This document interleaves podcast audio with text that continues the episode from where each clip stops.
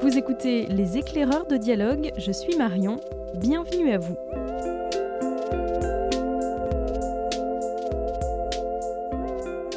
Dans ce nouvel épisode du podcast Les éclaireurs de dialogue, c'est une sélection polar que nous vous proposons avec notre libraire Anaïk. Bonjour Anaïk.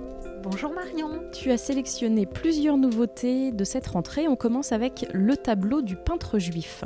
Euh, le tableau du peintre juif de Benoît Sévrac aux éditions Manufacture du Livre.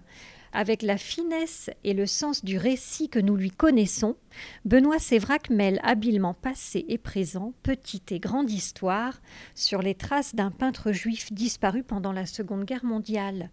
Suite un héritage, l'un des tableaux de l'artiste se retrouve dans la banlieue de Saint-Étienne, entre les mains de Stéphane Milas, un chômeur originaire des Cévennes.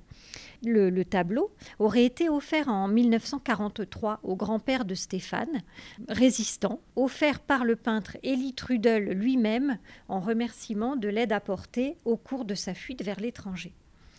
Alors, du passé d'actif résistant de son grand-père, Stéphane, donc l'héritier, ignorait tout. Il décide alors d'en apprendre davantage, mais ses recherches complexes sur une période qui ne l'est pas moins mèneront donc le jeune homme de surprise en bouleversement. Ce roman et son dénouement sont la preuve que l'on peut encore surprendre euh, sur un sujet qui a fait couler tant d'encre et de sang. On rappelle le titre? Le tableau du peintre juif, Benoît Sévrac. Alors, on poursuit avec un auteur euh, dont on a déjà parlé, hein, que tu suis, Anaïk. Absolument, j'aime beaucoup Pierre Poucheret et euh, Dieu sait s'il est euh, prolifique. Alors cette intrigue, L'or vert du Sangha aux éditions Alibi, se passe en Afrique. Alors le nom de Sangha est fictif, mais pour le contexte politique et les faits réels qu'il relate, Pierre Poucheret s'est inspiré du Gabon et pour les descriptions et paysages du Cameroun, où il a vécu quelques années. Une journaliste française est envoyée au Sangha, tout d'abord pour couvrir la future élection présidentielle, puis elle s'intéresse au cas d'un confrère spécialiste du développement durable des forêts, retrouvé assassiné à coups de machette.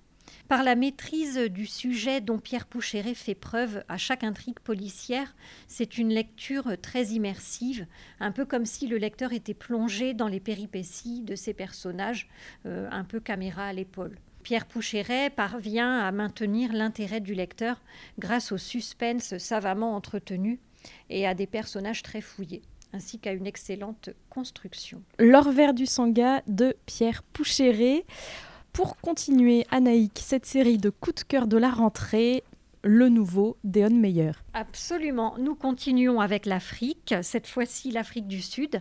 Euh, le nouveau Deon Meyer euh, s'intitule Cupidité, publié euh, à la série noire chez Gallimard.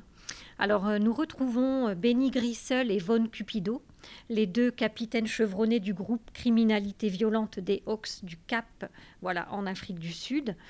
Euh, les voilà rétrogradés au rang d'enquêteurs de base pour avoir enfreint les ordres de leur hiérarchie.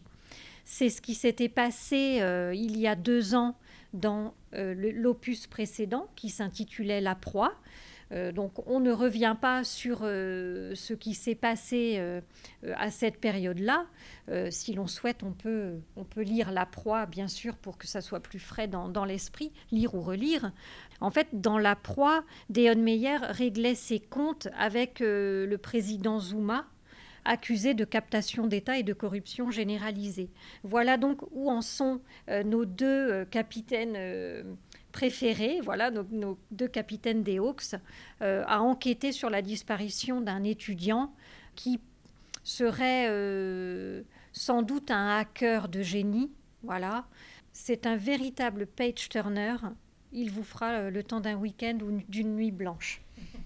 Il a écrit son meilleur roman sur le bandeau. Est-ce que tu confirmes, Anaïk? Un de ses meilleurs romans, certainement. Ah oui, oui, oui. Cupidité de Deon Meyer. On poursuit avec Les sentiers obscurs de Karachi. Alors, le nouveau Olivier Truc aux éditions Métayer, Les sentiers obscurs de Karachi.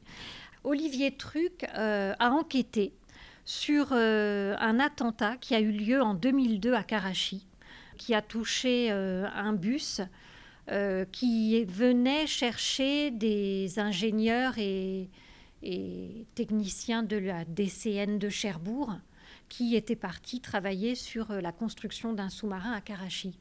L'intrigue se passe à la fois en 2001, 2002 et aujourd'hui, avec des personnes justement qui ont vécu de près cet attentat, euh, qui sont encore blessés aujourd'hui, qui ont du mal à s'en remettre, euh, leurs enfants, dont l'un, journaliste, mais euh, qui a l'impression de végéter à Cherbourg, qui décide de partir à Karachi faire la lumière sur ce qui s'est passé. Alors il y a une alternance effectivement passé-présent, mais c'est passionnant et on peut faire confiance au journaliste qu'est Olivier Truc pour nous apprendre des tas de choses. Et pour finir, Anaïk, David Lagerkrantz. Euh, David Lagerkrantz est l'auteur suédois qui a succédé à Stig Larsson dans l'écriture des trois derniers milléniums, pour situer. Il nous revient donc avec euh, ce premier tome d'une nouvelle série. Euh, les personnages sont, en tout cas un duo que l'on suivra, je pense.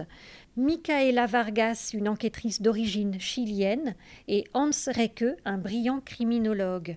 Michaela est chargée d'enquêter sur euh, le meurtre d'un arbitre d'origine afghane. Elle est persuadée dès le début que la personne suspectée n'est pas la coupable. C'est une intrigue euh, intéressante. Euh, moi, j'ai déjà lu David Lagerkrantz et c'est un auteur que j'aime beaucoup et je suis bien contente qu'il entame une série originale dans laquelle le duo d'enquêteurs donne envie de les suivre.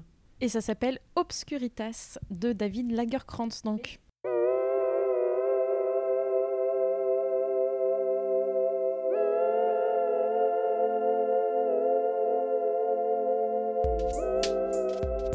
Les éclaireurs de dialogue, c'est déjà fini pour aujourd'hui. Merci à Anaïk du rayon polar de la librairie Dialogue. Vous pouvez retrouver tous les coups de cœur cités dans ce podcast et bien d'autres encore sur notre site librairiedialogue.fr.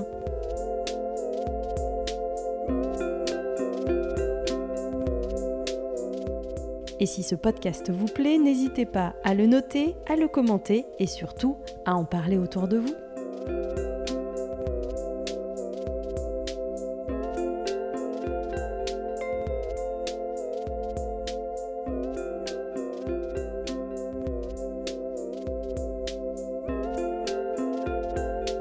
De mon côté, il me tarde déjà de vous retrouver pour de nouvelles découvertes. À très vite!